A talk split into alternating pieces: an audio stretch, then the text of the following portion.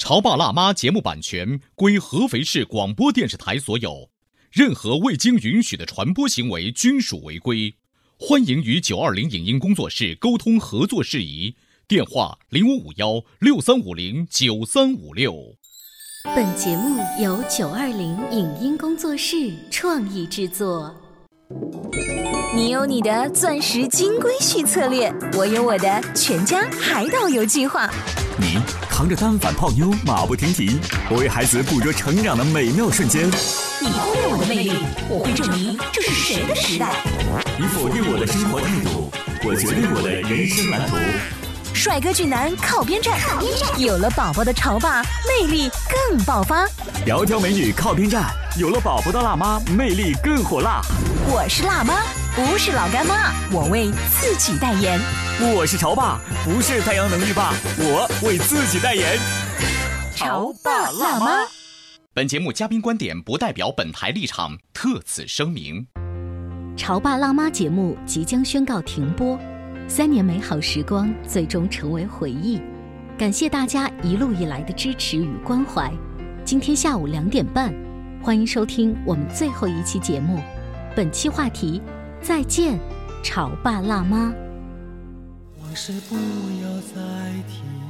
潮爸辣妈在今天宣布，我们做了三年的节目，在这里要跟大家说再见了。是三年当中呢，真的是和大家成为了好朋友，而且三年美好时光也成了我们所有听众共同的回忆。所以，请允许我们今天在开场白当中再次说一声：大家好，欢迎收听最后一期的潮爸辣妈。愚人节快乐！今天早晨呢，我们整个节目组通过我们自己的朋友圈啊、微博呀、博客呀、阿基米德的社区啊等等，就发布了这么一条呃心碎的图片，就我们宣告再见的，然后得到了全国很多听众的反馈。是这么好的节目，怎么说停就停了你？知道很多人会说，哎，这是愚人节吧？可是过了五分钟之后，他们会对私信我们，用非常深沉的话告诉我们说，这么好的节目为什么说停就停了？嗯你能告诉我为什么吗？我现在还每天在下载或怎么怎么样。原因就是一点，我们希望你快乐。愚人节快乐！小欧，你在今天四月一号、嗯会不会被很多女同学报复？哦，就愚人节是吧？对呀、因为你们曾经在今天欺负了很多女同学，所以他们今天要回来报复你。嗯，我觉得是这样子的。如果我平时像一个小男生那样，他特别喜欢整蛊人，又很爱变魔术，那这样的话，我会被经常会受到报复。嗯可是我不是那样的人啊。就突然有一天，有一个小孩子跑到你跟前说：“爸爸。”然后，然后，然后有个阿姨走过来，不好意思，叫错了。这算是一个整蛊吗？会是。嗯今天我们的节目当中就请到了一个整蛊达人，他就是李璐，欢迎。大家好，我是合肥故事广播家住合肥的节目主持人，我的名字叫李璐啊。我的节目的时间段是中午十一点半，请允许我插播一小广告。李璐呢，同时也是合肥非常有名的魔术师，所以请他来做客。今天呢，这个。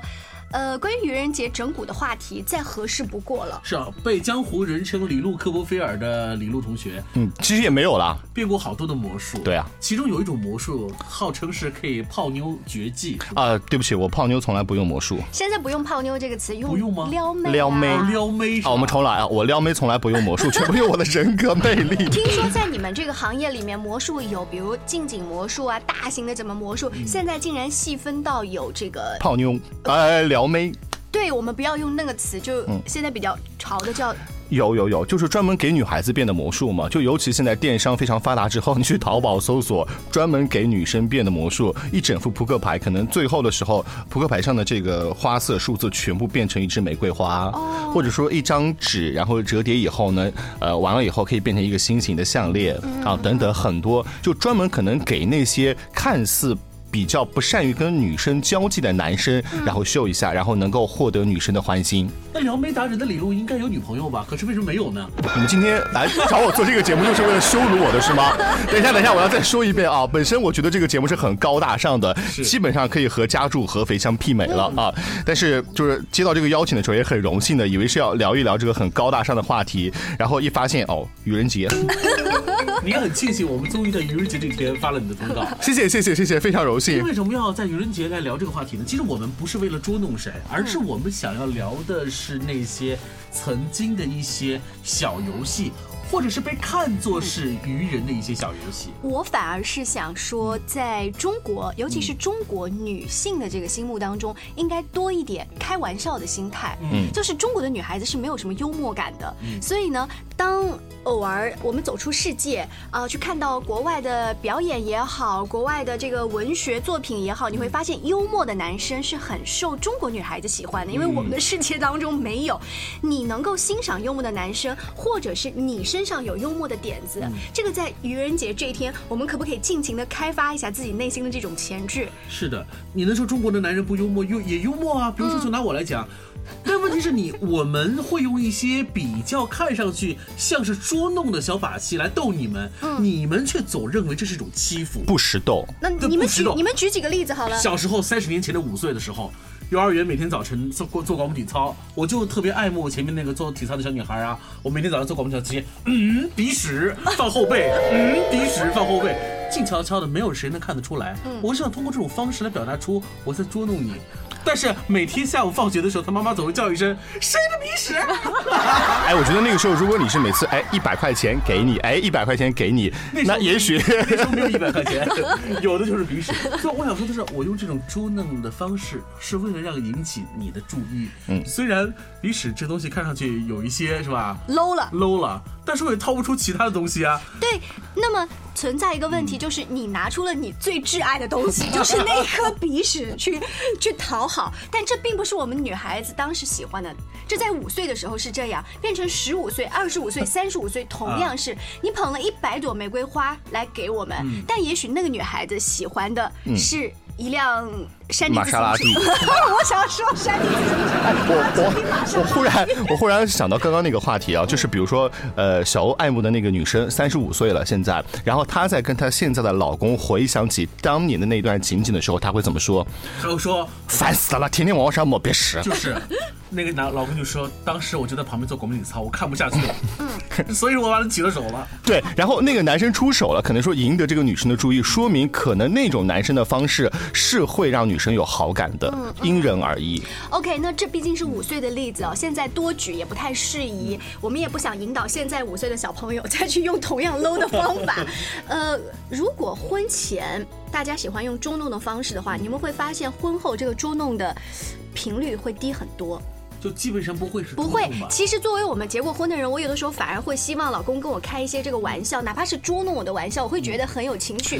但好像结过婚的男人是不太会。我觉得这个不光是从捉弄这一点上来说，包括你婚前的一些甜蜜，呃，一些小浪漫，其实呃跟捉弄一样，在婚后都会渐渐的减少，因为它毕竟是回归到家庭生活的这种。好奇啊，你们魔术师也有很多结婚的呀。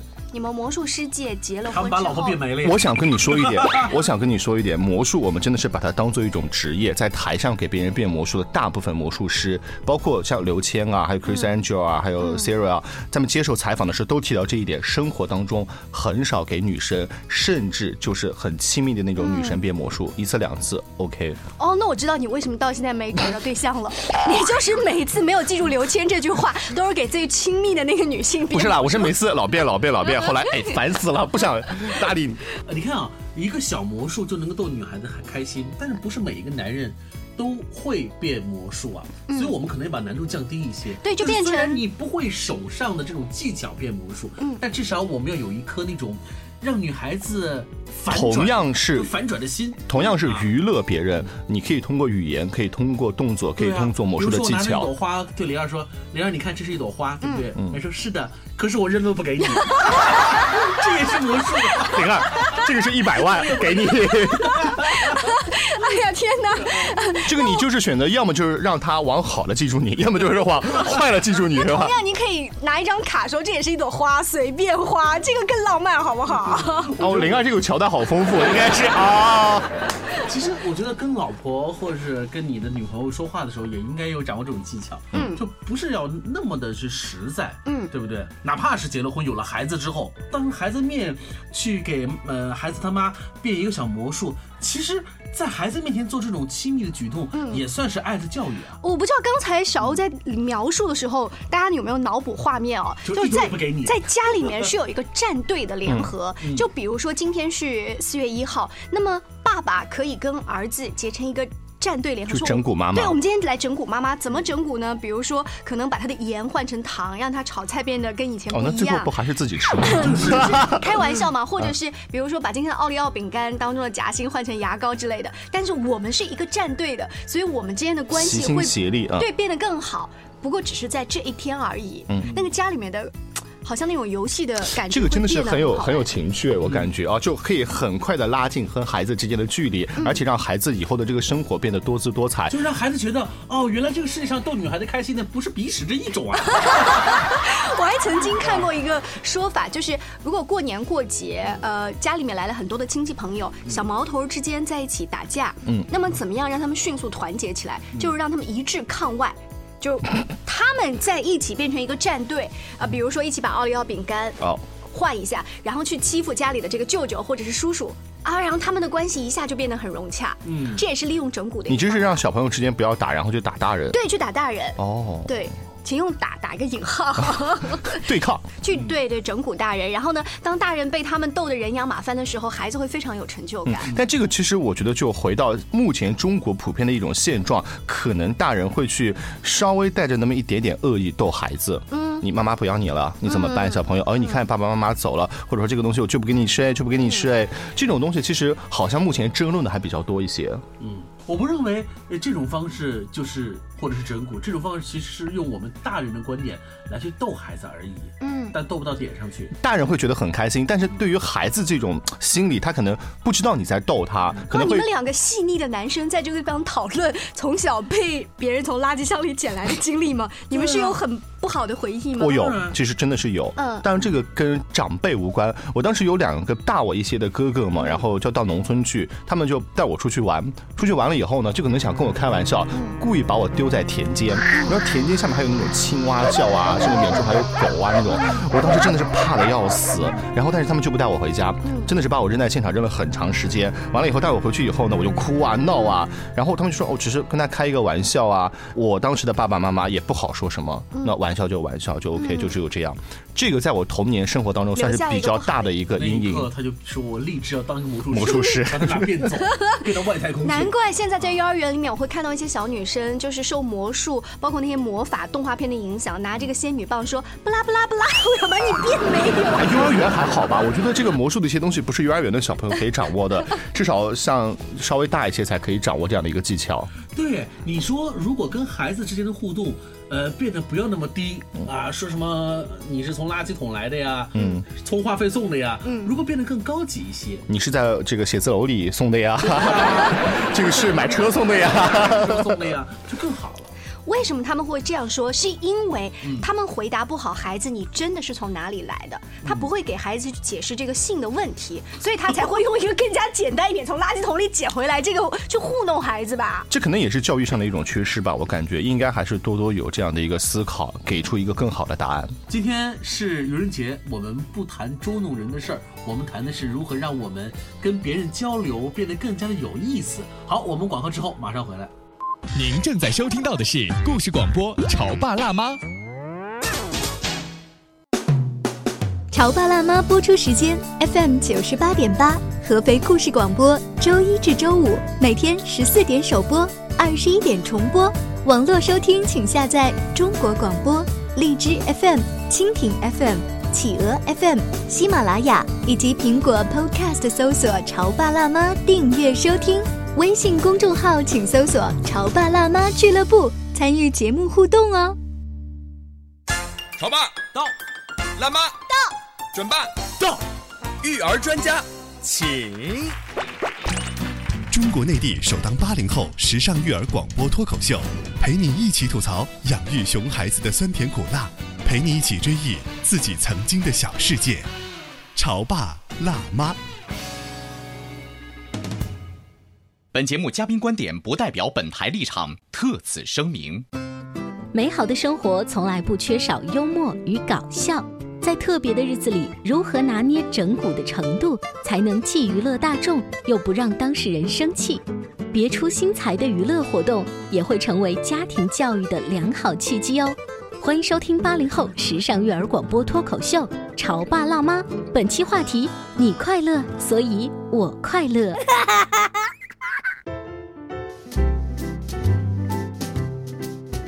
稍微休息一下，欢迎回来。今天我们的节目呢就这样结束了，大家会是什么？当然没有了。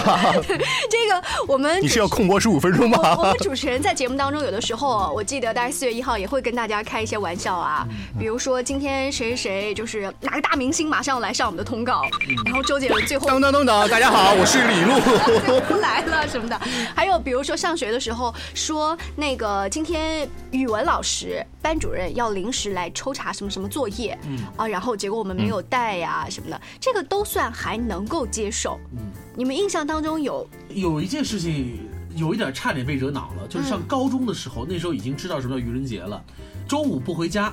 然后呢，吃了饭之后就回教室休息。嗯，我回来之后呢，发现那个门啊是半掩着的。嗯，然后呢，我就开门进去了，咔嚓，然后一个废纸篓子盖我头上去了。哦，然后半个班的人啊笑笑开了。嗯，女孩子们哈哈哈笑开了。所以你是那个倒霉鬼。对，我说我是那个倒霉鬼。他可能是当众出手会让他。这谁干的？然后揍一顿是吧？嗯。后来啊，今天愚人节。嗯。我说愚人节是什么？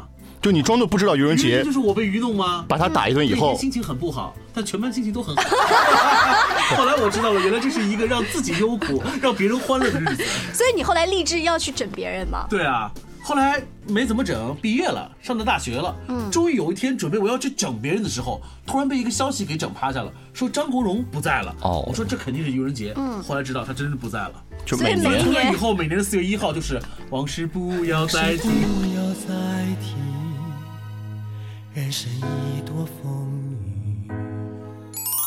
说一个我的这个经历啊，呃，当时在刚刚从事魔术这个行业的时候，因为也投入了很多的资金嘛，然后买了一些大道具，呃，有一个合作伙伴，他就打电话跟我说：“李璐啊，我今在外地我接了一个大活，在合肥的某某某酒店里面，然后我们可能要有一连串的大型的表演，但是呢要去看一下场地，这个场地不知道是不是适合。”我当时记得非常清楚，因为没有买车嘛，下着大雨，我坐公交车，然后去到他说的那个地方，然后找不到这个酒店啊，找了一圈，我打电话给他，然后他说啊。你真的去了？我跟你开个玩笑而已啊！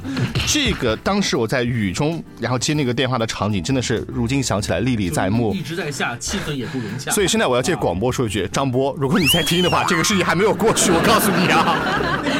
节吗？是愚人节，真的是愚人节。所以他其实拿这个做了一个很大的铺陈，就是你也不好再跟我发飙，对，因为你发飙就证明你小气。嗯，呃，我听你们讲完这个例子之后，我在想，我好像没有什么太大的动静去整别人，也没有太大的动静被别人这样整，就是在愚人节，如果你想制造一个很大的这个事件，哈。你是得花心思设计的，不用啊。而女孩子在这方面真的是不太会想去，去去。女孩子一般都属于享受的这个过程。你的意思说女孩子享受这种被愚弄的感觉吗？不是不是，也很少有女孩子会为男生精心去策划一场什么样的这种局，然后为让他开心。这个局不一定是为你开心的，有可能是整你的耶。女孩子也不会去整别人。可能女孩子会考虑的比较多，万一这个男生翻脸的话，最后说啊，一个女孩子你怎么能这这样这样这样这样？那最后比较难以收场，嗯，对吧？其实其实很多玩笑是开不到点子上，犯了别人的忌讳是很要命的。对，而且说实话，现在哈，每个人工作压力这么大，又这么忙，每个人的忍耐度是其实很低的。嗯，可能你认为是玩笑。